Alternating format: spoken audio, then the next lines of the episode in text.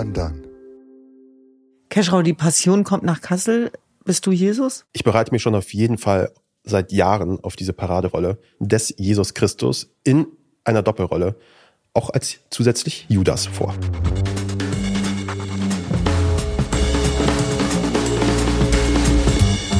Es ist der 24. November 2023 und ich bin Lisanne Teckerl. Und ich bin Kaschrau Beros und muss noch Geschenke kaufen, ganz schnell. Und das ist Teckerl und? Beros.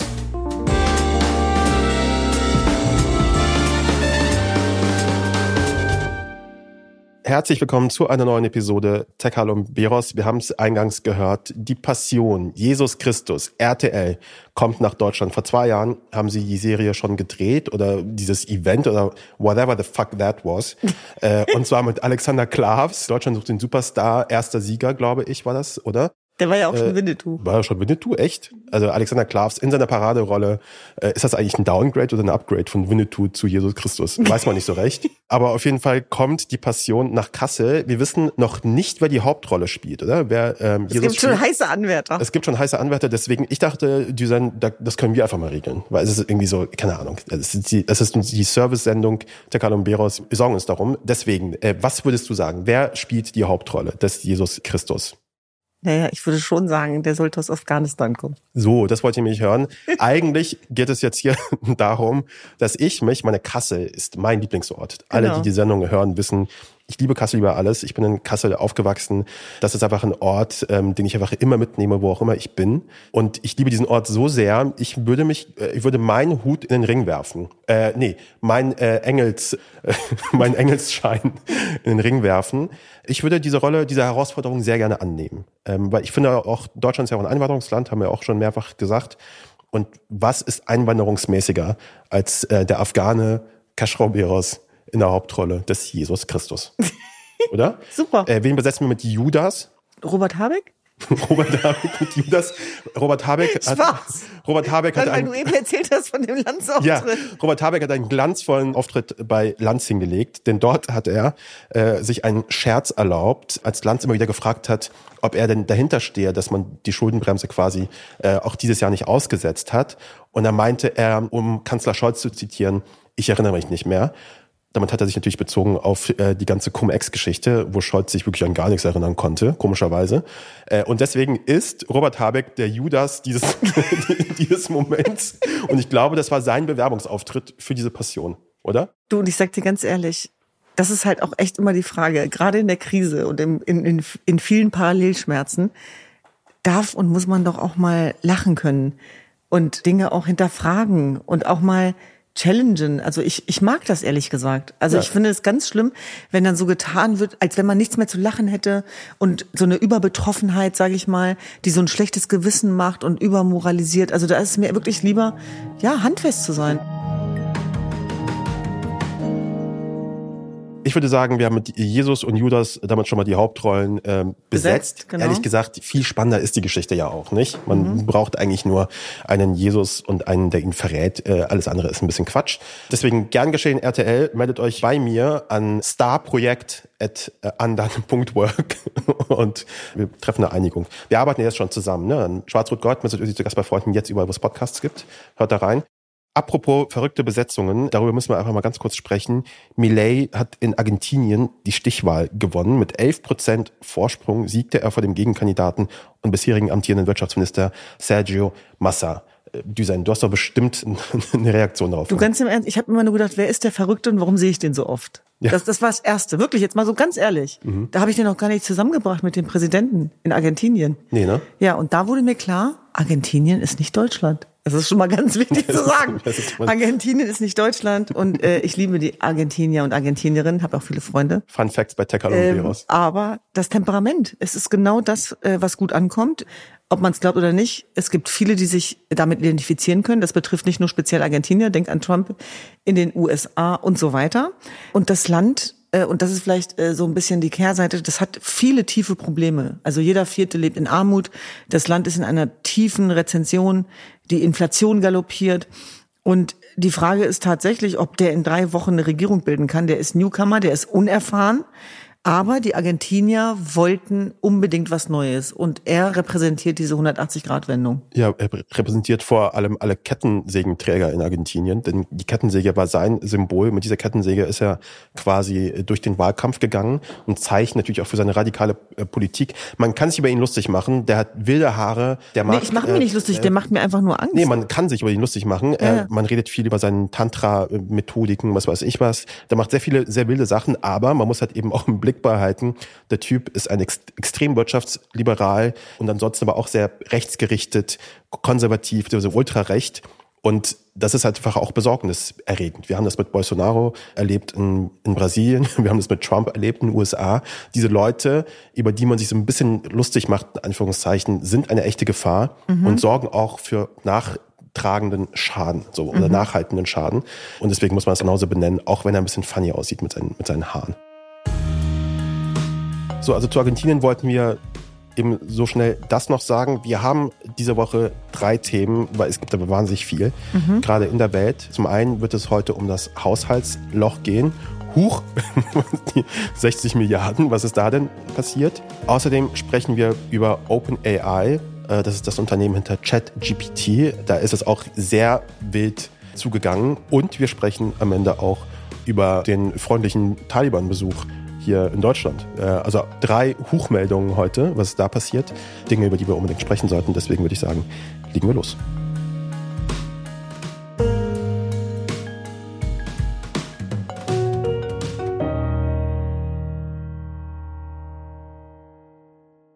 Das Bundesverfassungsgericht sorgte letzte Woche für eine schockierende Nachricht. Der Ampel fehlt Geld für den geplanten Haushalt. 60 Milliarden.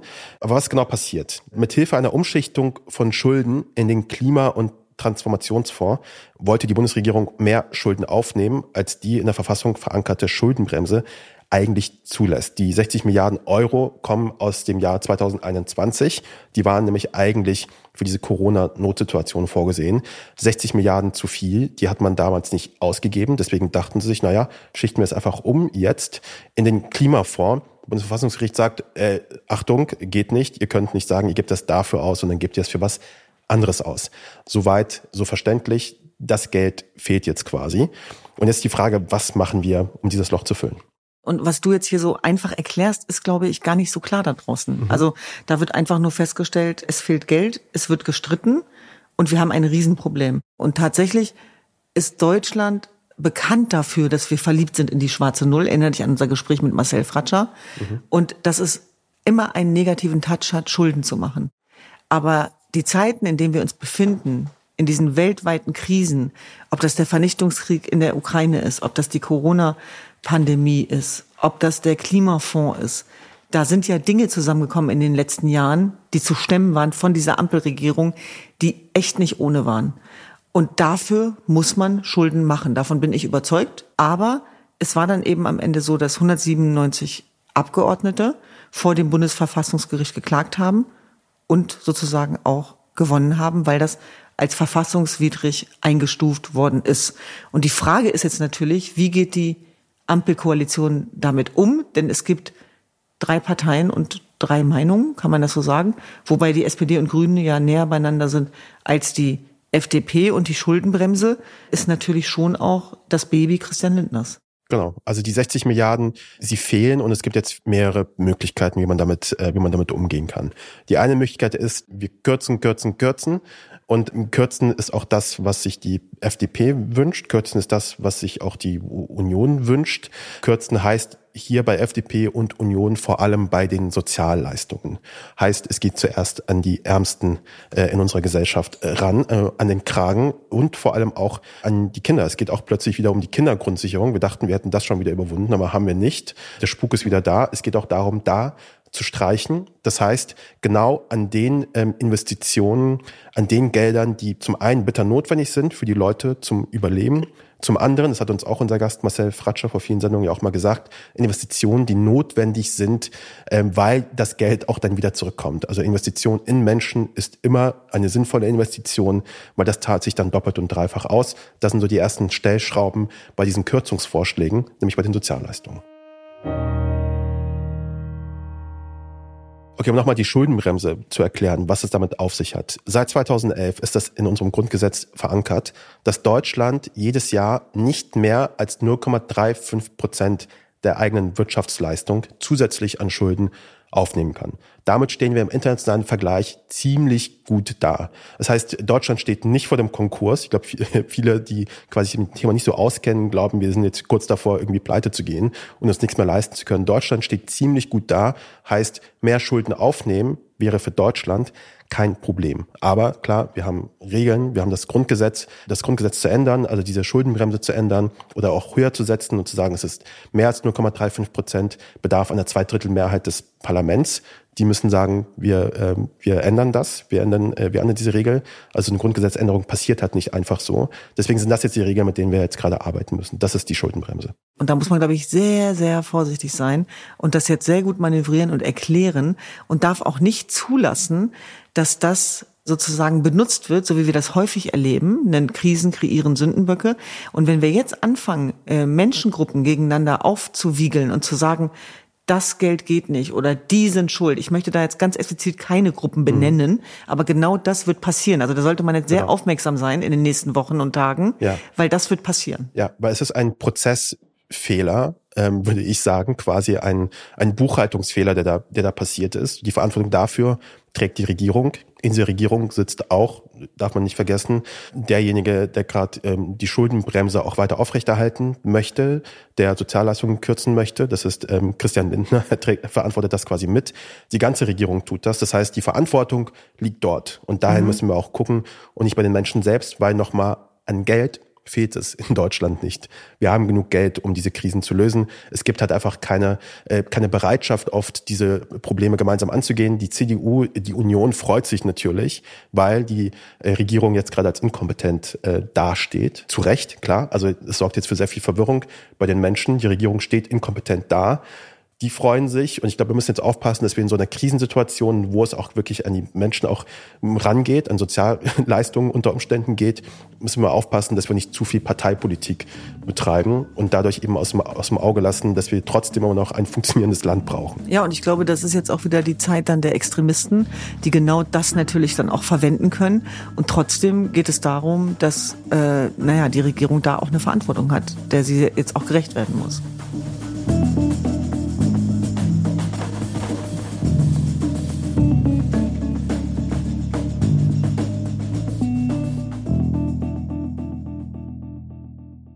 Wir wollen heute auch mal kurz über OpenAI reden, weil da ist letzte Woche so einiges passiert. OpenAI ist das Unternehmen hinter ChatGPT. ChatGPT ist der Grund, warum wir so viele KI-Podcasts gerade in Deutschland haben. ChatGPT ist diese künstliche Intelligenz, die Antworten auf alle deine Fragen hat. Ähm, gut oder schlecht auch immer das am Ende ausfällt. Aber es geht darum, dass wir eine künstliche Intelligenz haben, die uns Menschen auf natürliche Art und Weise irgendwie hilft, den Alltag zu bewältigen, Fragen beantworten zu lassen, Dinge zu rechnen, die wir nicht selber rechnen können, was auch immer. Also ChatGPT kennt man vielleicht auch inzwischen und OpenAI ist das Unternehmen dahinter. So. Und letzte Woche äh, oder im Laufe der letzten Woche ist da ganz schön viel passiert. Der CEO von OpenAI, Sam Altman, der wurde vergangene Woche völlig überraschend von OpenAI entlassen. Einfach so. Und das war wie ein kleines Erdbeben bei, in Silicon Valley in den USA, weil Altman war als Chef des Chat-GPT-Entwicklers ein Star geworden, mhm. auch der KI-Szene in Silicon Valley und das prägende Gesicht dieser, dieser neuen Bewegung, würde ich mal sagen. Und wahnsinnig beliebt auch in der Belegschaft. Wahnsinnig ne? beliebt auch. Mhm. Die Leute mögen ihn auch. Also die Leute in OpenAI mögen ihn auch. Er ist ein beliebter Chef. OpenAI teilte mit, nach internen Überprüfungen sei man zu dem Schluss gekommen, dass Altman in seiner Kommunikation mit dem Vorstand nicht durchgängig offen war. Sprich, er habe gelogen. Ähm, was und wie er da irgendwie gelogen hat, womit, wissen wir nicht, weil das hat der Vorstand nicht gesagt. Die Arbeit des Vorstands sei dadurch behindert worden, das Vertrauen in Altman erloschen. Daraufhin, nachdem Altman gekündigt worden ist, kündigte auch OpenAI-Mitbegründer Greg Brockman, weil, wie gesagt, Altman ist sehr beliebt. Brockman hat gesagt, okay, wenn ich weiß nicht, warum der jetzt gefeuert worden ist, finde ich doof, ich gehe mit. Nachdem er gegangen ist, haben auch sehr, sehr viele Mitarbeiter von OpenAI, der Großteil der Mitarbeiter von OpenAI in einem offenen Brief quasi kommuniziert, dass sie auch kündigen würden, wenn Sam Altman gehen muss. Mhm. So, weil er ist ja gefeuert worden und die haben sofort irgendwie um Aufklärung gebeten, gesagt, äh, ich möchte, möchten gerne wissen, was da passiert ist. Haben gesagt, wir gehen auch. Das Problem scheint irgendwie ein bisschen auch zu sein, dass Altman in den letzten Jahren OpenAI hin zu einer, zu einem kommerzielleren Unternehmen hin ummodelliert hat, weil er gemerkt hat, es braucht halt Geld, um solche Systeme irgendwie zu entwickeln und nur gemeinnützig da zu arbeiten, das äh, funktioniert halt nicht, das heißt, man hat Geld gebraucht. Einer der Hauptinvestoren, einer der Hauptgeldgeber in dieser Geschichte ist halt eben auch Microsoft, Microsoft genau, genau, das ist ja sozusagen der verlängerte Arm, ne, der genau, KI-Arm. Genau, Microsoft hat äh, sehr viel Geld in OpenAI äh, investiert, um auf deren Technologie auch zugreifen zu können, um OpenAI und ChatGPT und so weiter auch in ihre eigenen äh, Programme zu integrieren. Das heißt, irgendwann, ich glaube, es ist inzwischen auch bei einigen Updates drin, wenn ihr Microsoft Word benutzt, Microsoft Excel, da gibt es inzwischen auch so äh, KI-Implementationen, wo man irgendwie so Fragen stellen kann und dann beantwortet er aus einer Tabelle die wichtigsten Fragen oder sowas. Also diese Implementierung ist schon quasi erfolgt. Am Montag aber, und jetzt wird es quasi wild, über das Wochenende hatten äh, OpenAI-Investoren äh, Medienberichten zufolge versucht, eine Rückkehr Altmans zu erreichen. Hat nicht so richtig funktioniert. Also hat am Montag dann Microsoft angekündigt, dass Altman und Brockman, äh, sein Co-Gründer, künftig ein KI-Forschungsteam bei dem Softwarekonzern Microsoft leiten sollen. Also bleibt alles doch in der Familie. So, alle haben gesagt, so Microsoft, geil, der Microsoft CEO hat einen Coup hingelegt, der hat quasi kostenlos äh, ähm, OpenAI quasi übernommen, weil er hat äh, dann irgendwie den, den Leiter davon gekriegt und die zwei Gründe davon äh, gekriegt. Das heißt, ähm, da eigentlich alles in trockenen Tüchern gesagt, wir haben, wir behalten unsere, unsere Investition auch in OpenAI bei, aber er bekommt ein eigenes Team. So. Als neuer vorläufiger Chef äh, wurde dann so Emmett Shear bekannt gegeben. Das war der frühere Chef von Twitch. Äh, in dieser Geschichte erstmal unerheblich, weil es gibt noch einen weiteren, einen weiteren Plot-Twist, nämlich, dass das Board jetzt wieder, also der Vorstand doch wieder zurückgerudert ist. Und sie haben gesagt, ähm, Sam Altman wird wieder reinstated, das heißt, er wird wieder eingestellt, wird wieder reingenommen. Der Vorstand wird neu modelliert, wird äh, umgebaut. Microsoft hat jetzt ein berechtigtes Interesse nach dieser Überraschung, auch einen Vorstandssitz da drin zu haben. Und es scheint irgendwie, dass jetzt bald da Ruhe einkehrt nach diesem ziemlich äh, heftigen Erdbeben in der gesamten letzten Woche. Werbung. Düsen, hast du schon mal bei einem Schüleraustausch teilgenommen? Nee, leider nicht. Ich habe da immer von geträumt. Ja, ich habe einen Schüleraustausch gemacht. Das war richtig, richtig toll. Ich war damals in Thailand und wir hatten auch sogar einmal bei uns zu Hause in Deutschland einen Gastschüler aus Frankreich. Und das war auch eine schöne Erfahrung.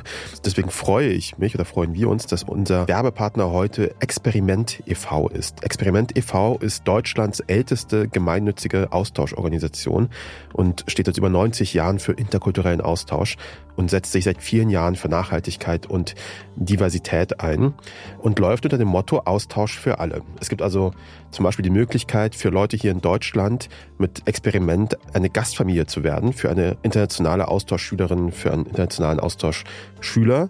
Diese Jugendlichen bleiben dann so zwischen drei und zehn Monaten hier und besuchen eine Schule. Und das ist natürlich eine coole, eine gute, eine direkte Möglichkeit, mit Menschen in Kontakt zu kommen, mit denen man vielleicht sonst nicht in Kontakt kommen würde. Ja, das stimmt. Und ich glaube, das ist total wichtig, dass man so ein ganz konkretes, praktisches Angebot hat, weil ich weiß, dass es bei mir damals nicht geklappt hat, weil ich gar nicht wusste, wie und weil es mir zu kompliziert war. Und natürlich auch sehr dankbar, wenn es Leute gibt, die einem dieses Angebot machen. Ob für einen kürzeren oder einen längeren Zeitraum, im Winter oder im Sommer. Es gibt so ein vielfältiges Angebot, Schüleraustausch, Work and Explore, Wildlife, Ferienprogramme, Freiwilligendienst im Ausland. Also alles Mögliche, wirklich ein großes Angebot. Wenn ihr mehr erfahren wollt über Experiment e.V., geht auf www.experiment-ev.de slash Gast. Diesen Link und alle weiteren Infos findet ihr in den Shownotes. Werbung Ende.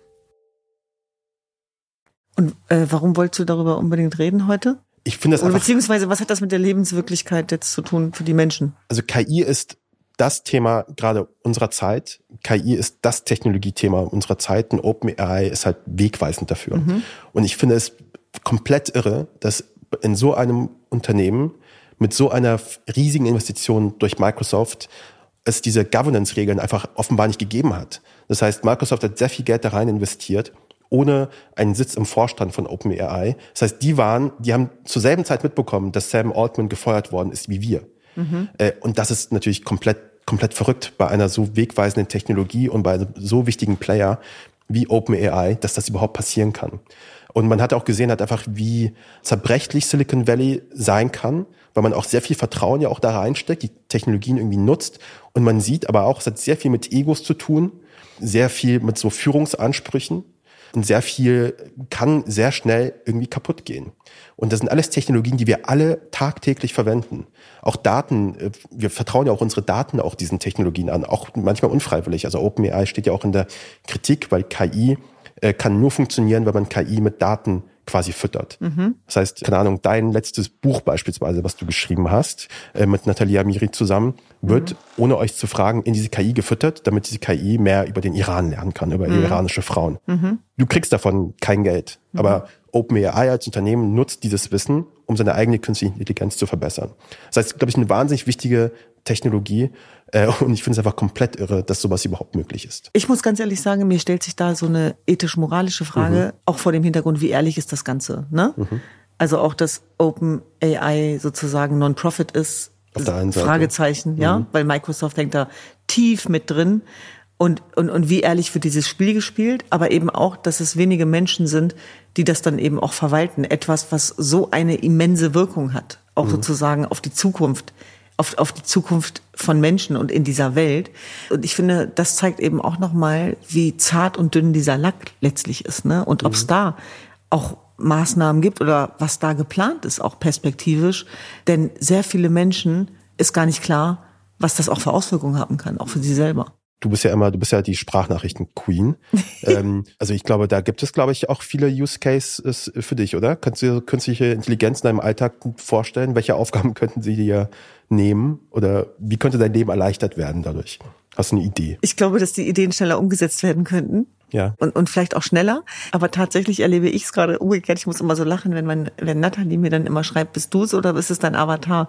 Und zwar dahingehend, dass wir gerade so viel parallel machen und äh, Leute dann immer erstaunt darüber sind. Aber tatsächlich glaube ich, dass das wirklich helfen kann, gewisse gewisse Dinge auch einfacher zu machen. Und ich weiß nicht, wie es dir geht so zum Ende des Jahres, aber ich habe so eine ganz tiefe Sehnsucht auch nach Loslassen und Menschsein. Das ist jetzt eine sehr pathetische Aussage, mhm. aber was ich damit sagen will, ist, wo soll das alles in, hinführen? Also mhm. auch dieser ganze Leistungsgedanke, dass es nie aufhört und es geht ja allen gleich in vielen Bereichen dass wir in so viel Parallelprozessen sind, wo wir nie zum Ende kommen, dass ich selber manchmal auch selber das Gefühl habe, bin ich jetzt ein Roboter oder ein Mensch? Ja. Also das ist doch eher die Frage, finde ich, wie wir es wieder schaffen, die Schönheit und Normalität ins Leben zu bringen.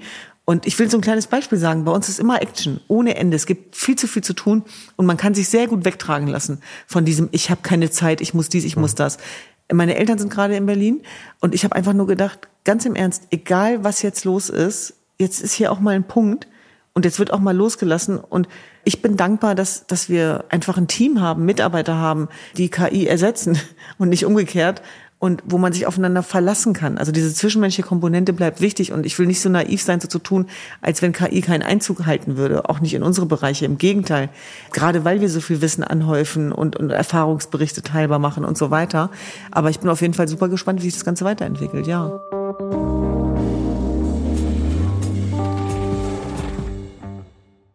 Es klingt wie ein Witz, aber offenbar, Düsen konnte vor zwei Wochen ohne Wissen der Bundesregierung ein Vertreter der Taliban-Regierung, äh, Regierung äh, in Anführungszeichen würde ich mal sagen, in Köln vor 70 Menschen einen Propagandavortrag halten. Ähm, du hast es auch gesehen, ist sehr breit auf Twitter geteilt worden. Da geht er sehen ruhig ans Podium und hält eine Rede und sagt irgendwie lang lebe das Emirat oder was auch immer.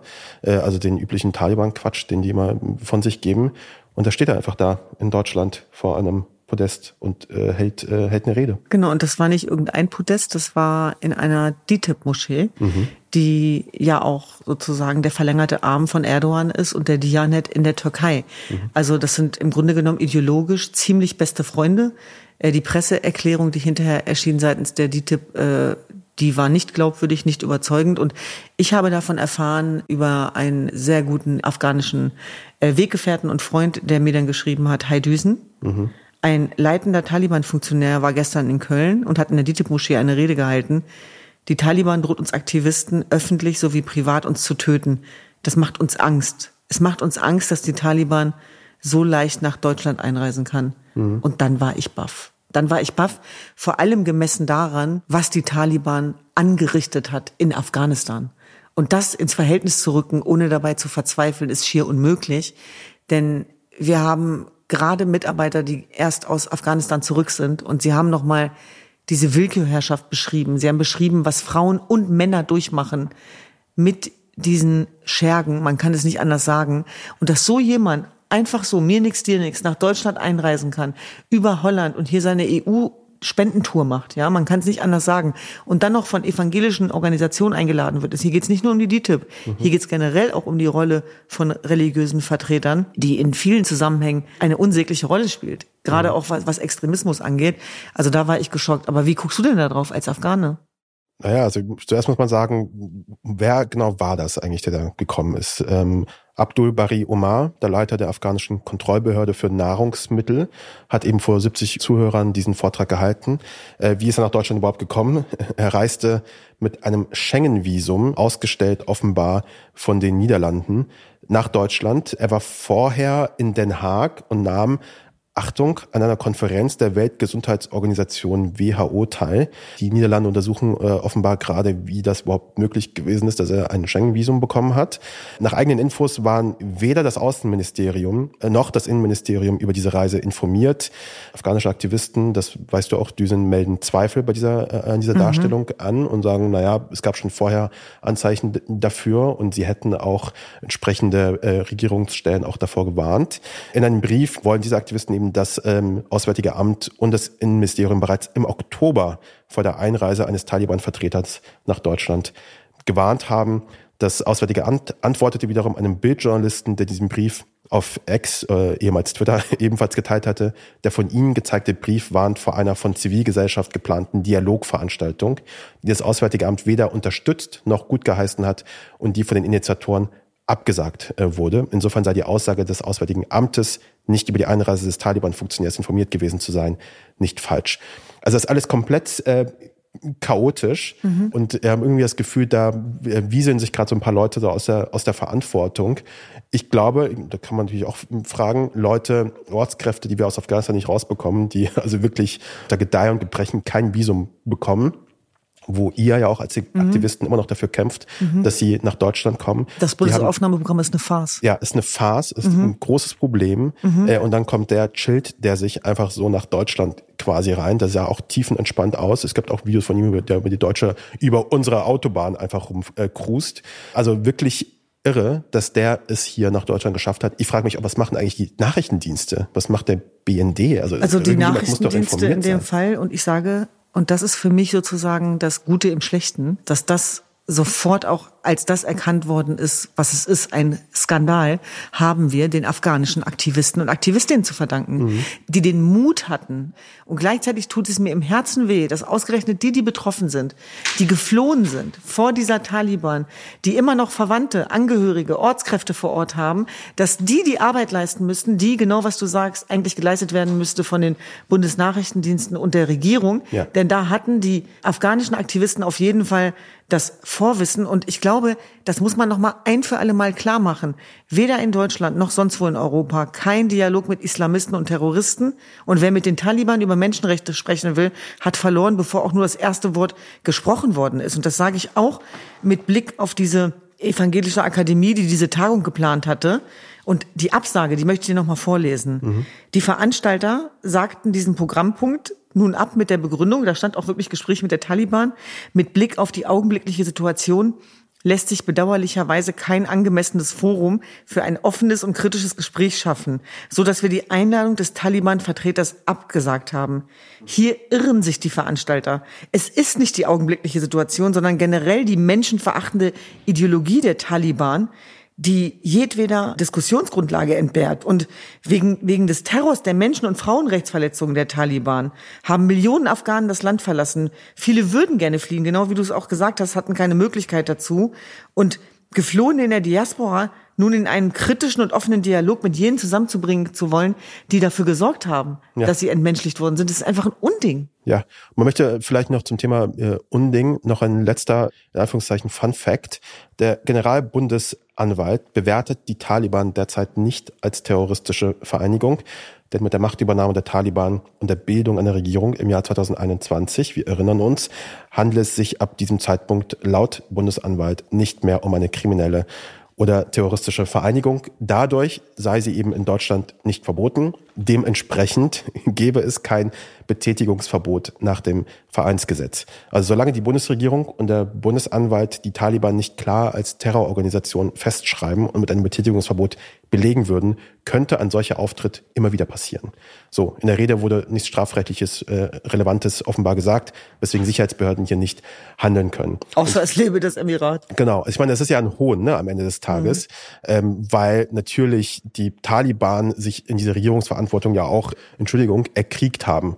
Also es ist jetzt nicht so, dass sie da hingewählt worden sind, sondern die sind da reingekommen, sind einmarschiert und die sind alle äh, zurückgezogen, haben Schwanz eingezogen äh, und haben Leute da irgendwie stehen gelassen. Deswegen sind die gerade in Afghanistan an der Macht. So. Und dass in dem Augenblick äh, dann so eine Vereinigung keine terroristische Vereinigung mehr sein soll, als sei irgendwie alles äh, vergessen und äh, null und nichtig und jetzt würden sich wieder an die Regeln halten, wie alle geglaubt haben damals. Die moderaten Taliban, von denen hat man da gesprochen. Und genau damit wissen, arbeiten die. Wir alle wissen, dass es halt dem ist halt nicht so. Ne? Stück für Stück offenbaren sie gerade, was sie, wer sie wirklich sind, nämlich wer sie schon immer gewesen sind. Ja, so, und wir machen aber mit. Also was ist das sozusagen auch für eine Form von Appeasement-Politik? Was löst das für ein Misstrauen aus? Wie sehr fallen wir denjenigen in den Rücken, die vor diesem äh, vor dieser Taliban-Herrschaft geflohen sind. Das erklärt sich niemandem da draußen. Also wie können wir denn beispielsweise für Demokratie, für hiesige Werte werben, wenn wir genau das machen? Also das ist genau dieselbe Geschichte wie mit Erdogan, dass man einen der größten Islamisten nach Deutschland einlädt und auf der anderen Seite äh, Entmenschlichung und Islamismus kritisiert. Leute, macht mal die Augen auf. Also in diesem Zusammenhang wird ja oft so getan, als wenn die Migranten an einem schuld wären. Und ich finde dieses Beispiel zeigt wieder ganz klar, genauso wie der Besuch von Erdogan, diejenigen, die an vorderster Front stehen, auch in ihrer Kritik, sind die Menschen aus diesen Herkunftsregionen. Also auch da sollten wir die Augen aufmachen und auf gar keinen Fall zulassen, dass das benutzt wird sozusagen auch für Ressentiments oder Rassismus, sondern das zeigt wieder, selbstverständlich, dass wir die Menschen nicht nur brauchen, dass wir auf sie angewiesen sind, denn sie sind die Ersten, denen ja. auffällt, wenn was in Schieflage gerät. Ja, man kann einfach nur nochmal wiederholen, afghanische Aktivistinnen waren die Ersten, die das ähm, gesehen haben, die davor gewarnt haben, die gesagt haben, die Verantwortung Deutschlands in dieser Situation ist für die Sicherheit der Menschen zu sorgen, die in Deutschland leben. Das gilt eben auch für verfolgte Afghaninnen, die wir hier aufgenommen haben, die hier leben, um eben äh, vor den Taliban äh, in Sicherheit zu sein. Dass so ein Talib, wie wir sie nennen, hier nach Deutschland einfach einreisen kann, ist ein Sicherheitsproblem äh, und deswegen völlig berechtigt, dass es da diesen Aufschrei gegeben hat. Ja, und wenn sich Afghanen, die vor der Taliban geflohen sind, sicher fühlen, sind wir alle sicher. Und wenn sie sich nicht sicher fühlen, sind wir alle unsicher. Und guess what? Das können wir eins zu eins übertragen auf alle anderen Gruppen. Ja. Ich würde äh, zum, zum Schluss äh, das Plädoyer dafür halten, dass jemand mal vielleicht den Bundesnachrichtendienst aufweckt. Vielleicht mal pinschen und gucken, ob dieser Laden überhaupt noch am Leben ist. Vielleicht gesagt. solltest du dich da bewerben, statt als äh, Jesus. Vielleicht, ja. Meine Paraderolle als Hans-Georg Maaßen.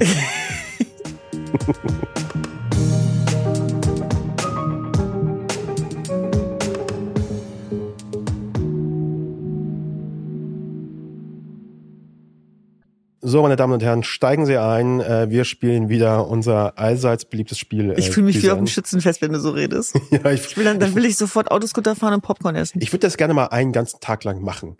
Wirklich an so einem Mikrofon äh, beim Autoscooter sein und wirklich einen ganzen Tag lang irgendwelche kleinen Kids zusammenstauchen. äh, sagen, Theo, hör auf damit, äh, hör auf die Julia zu ärgern oder so, keine Ahnung. Äh, also wie gesagt, 90 Sekunden, unser äh, allseits beliebtes Spiel. Georg, äh, Honig, einmal. Hallo.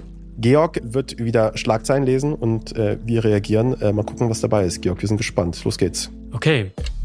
Weihnachtsfrieden. GDL-Chef schließt Bahnstreiks über Weihnachten aus. Das glaubt, äh, glaubt ja niemand. Glaubst du? Glaubst du, es gibt einen Weihnachtsfrieden? Ich glaube ja. Ja? Mhm. Wir vertrauen mal dem GDL-Chef. Baubeginn noch offen. Berlin will Magnetschwebebahn testen. Ich habe das gesehen und äh, let's go. Ja, ich kenne das, kenn das aus Wuppertal Und das ist das Schönste an Wuppertal. Ja, ich bin gestern aus, dem, aus der U-Bahn geschmissen worden, weil Zugdefekt. Herr mit, den, Herr mit diesen Schwebebahnen, los geht's. Unfreiwillige Werbung, Auto von einer Frau ausgebrannt, nur der Thermobecher bleibt unbeschadet. Spricht nicht fürs Auto, ne? Aber sehr für einen Thermobecher, den möchte ich gerne haben zu Weihnachten. Forderung des Haushaltsausschusses im Bundestag. Die Kommunikation bitte digital. Der Bundestag soll endlich die Faxgeräte ausmustern. Die gibt's noch? Ich werde erstmal, die gibt's noch. Und seit wie vielen Jahren äh, schreit jede Bundesregierung nach mehr Digitalisierung? Das ist ja wirklich nur noch, nur noch ein Witz. Also ich glaube nicht mehr, ich glaube nicht mehr dran. Wir werden für immer, wir werden noch zurückkommen zu den Faxgeräten, glaube ich. Und ich habe auch die schlimmsten Assoziationen zu Faxgeräten. Da war immer Drama bei mir. Wenn ich irgendwo einen Fax hinschicken musste, dann ging es immer um ganz viel Scheiße. Also wenn du einen Fax bekommst, das muss einfach wirklich eine schlechte Nachricht sein. Weil nur Leute, die schlechten Nachrichten übertragen, genau. haben noch Faxgeräte. Gastgeber der nächsten Klimakonferenz, die Vereinigten Arabischen Emirate fackeln offenbar weiterhin routinemäßig Gas ab, trotz eigener Richtlinien, die das eigentlich untersagen. Ja gut, Richtlinien, äh, die äh, eigentlich Dinge untersagen äh, und die wir trotzdem ignorieren, die haben wir in Deutschland ja auch. Punkt eins.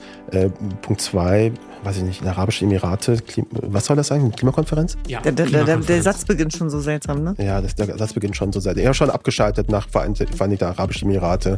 Fackeln, da weiß ich, ja, weiß ich nicht. Misstrauen allein reicht nicht. Faulheit im Homeoffice muss nachgewiesen werden. Tja, dann viel Spaß, ne? Wie soll das denn passieren? Die Kamera ist ständig an. Das Gegenteil ist doch der Fall, Leute. Ist doch wirklich so, dass man noch mehr arbeitet. Ja, erstmal das und zweitens, wer soll das denn überwachen? Also und, und man verarscht sich ja nur selber. Ja, also ganz ehrlich. Oxfam-Bericht. Äh, Reiche leben viel klimaschädlicher als arme Menschen. Guten Morgen. Was ist das denn für eine, für eine Nachricht? Brauchen wir dafür die Studie? Der Captain Obvious hat wieder eine Studie geschrieben. Wahl auf Landesparteitag. Björn Höcke führt Thüringer AfD erneut in den Wahlkampf. Meinst du nicht Bernd Höcke? Also hier steht schon Björn, aber ich weiß es auch nicht. Die News wäre ja eher, wenn das nicht so wäre. Ja, wirklich. Wegen steigender Infektionszahlen, erste Kliniken verlangen wieder Masken und schränken Besucher ein. Ich meine, wenn es irgendein Learning gibt aus dieser Corona-Krise, ist doch, dass Masken effektiv sind, oder? Also ich würde jetzt schon wieder anfangen, ehrlich gesagt, auch im Bus und Bahn wieder Masken äh, zu tragen. Das ist Erkältungs- und Grippesaison. Deswegen äh, einigermaßen logisch. Irgendwas müssen wir aus dieser Katastrophe ja wohl gelernt haben. Im Iran inhaftiert Rapper Tomash Salehi auf Kaution frei. Das war für mich die schönste Nachricht der Woche. Ja, habe ich gesehen. Wirklich. Ja. Also das war wohl wissentlich, dass man nicht weiß, wie es weitergeht, war es einfach die schönste Nachricht der Woche. Ich muss es so sagen. Ja. Bestätigung von Lauterbach, Cannabis-Legalisierung kommt nicht mehr in diesem Jahr. Stopp!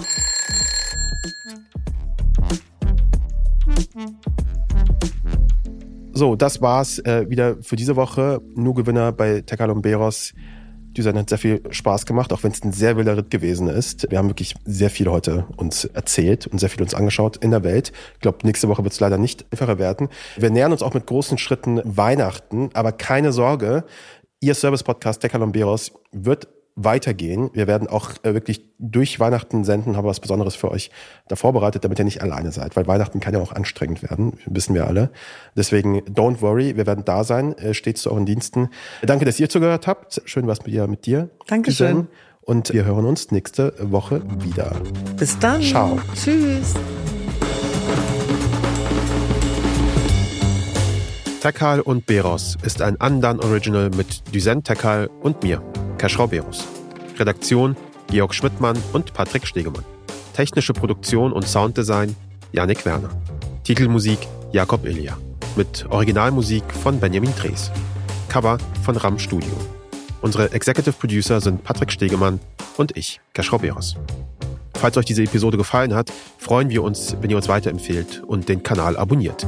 Lasst doch gerne eine positive Bewertung da. Das hilft uns sehr. Für weitere Informationen zu unseren WerbepartnerInnen schaut bitte in die Show Notes. Danke fürs Zuhören und bis zum nächsten Mal.